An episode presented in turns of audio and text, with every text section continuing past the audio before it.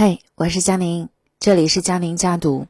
转眼就到二零二一年了，在新的一年，佳宁继续和你分享一些不错的文章，希望你能够喜欢。这里是微信公众号，我是佳宁，家是王利口的家，宁是安宁的宁。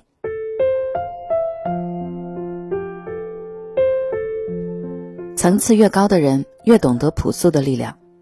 这就是今天我要和你分享的这篇文章。文章来自人民网论坛。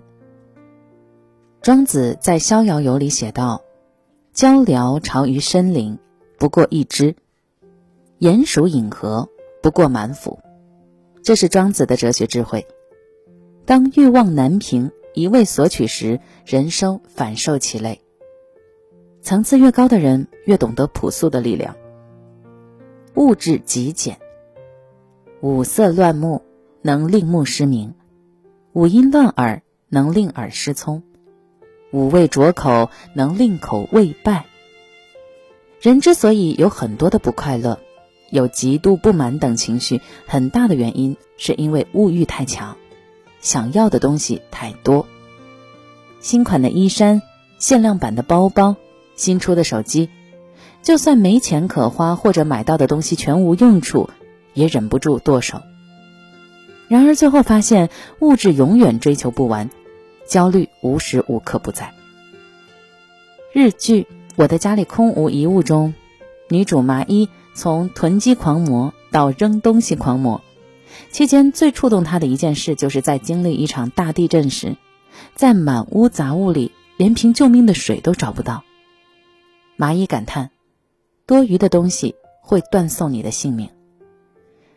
囤积虽然不至于让我们断送性命，但着实浪费了我们大量的时间和精力。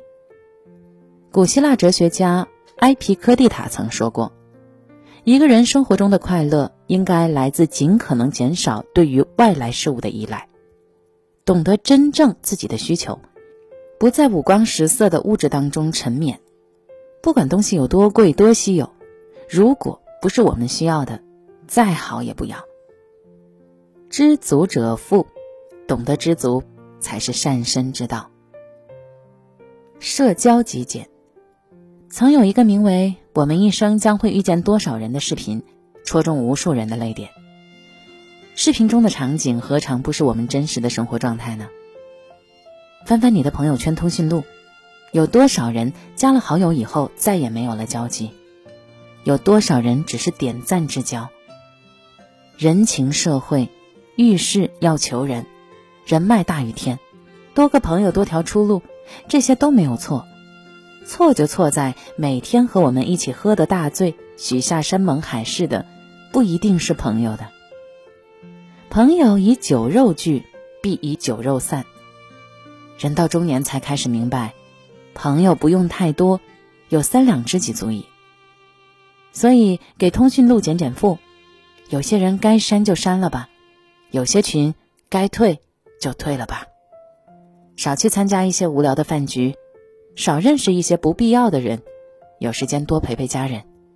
生命本该浪费在值得的人和事上。追求极简。白岩松在《光阴的故事》里有一段演讲，回首自己三十岁时，他说：“三十岁最大的人生感受是减法。有的人在二十多岁的时候拼命的做加法。”但是忘了，到一定的时候要做减法的。你不是所有的都适合，也不是适合你的所有事你都应该去做。有人说，成长是做加法，而成熟做的是减法。我们一路追逐，不断给人生的行囊增加重量，但如果不懂得减法，就会遗忘初衷。有一部纪录片，叫《我在故宫修文物》。让宫廷钟表组的王金老师一炮而红。故宫有一对乾隆皇帝钟爱的铜镀金乡村音乐水法钟坏了，王金花了整整八个月的时间细心修复。修好以后，王金拧上了发条，眼前的钟立刻活了，小鸡小鸭挥动翅膀，天鹅扭动身姿，船只航行，掩在树下的大门开了，里面的织女正在劳作。这化腐朽为神奇的一刻，让观众看得目瞪口呆、大呼精彩。片里的旁白引起了很多人的共鸣。现代中国需要工匠精神。原来我们身边还有这样的人，真的一辈子只干了一件事儿。走红后的王晶收到很多节目递来的橄榄枝，他都拒绝了。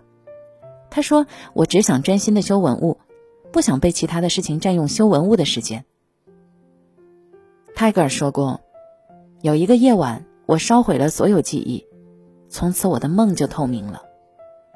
有一个早晨，我扔掉了所有的昨天，从此我的脚步就轻盈了。人生啊，就如同雕刻。”剔除多余的，才能留下精华。专注当下，可能远比贪多更有意义。越朴素，越富足。一个人的精力有限，身外之物与精神犹如硬币的两面，难免此消彼长。有一个故事，一位哲学家问弟子：“如何除掉旷野里的杂草？”有人说用手拔，有人说用锄头锄，有人说用火烧。他们一一试过，全都失败了。哲学家告诉他们，要除掉旷野里的杂草，最简单有效的方法就是种上庄稼。精神荒芜的心田，正是欲望贪恋疯长的摇篮。一个追求精神成长的人，自然无暇顾及身外之物的诱惑与牵绊。真正有智慧的人，都懂得在物欲上做减法，在精神上做加法。因为他们深知，越朴素，越丰盈。这就是今天的文章分享，我是佳宁，晚安。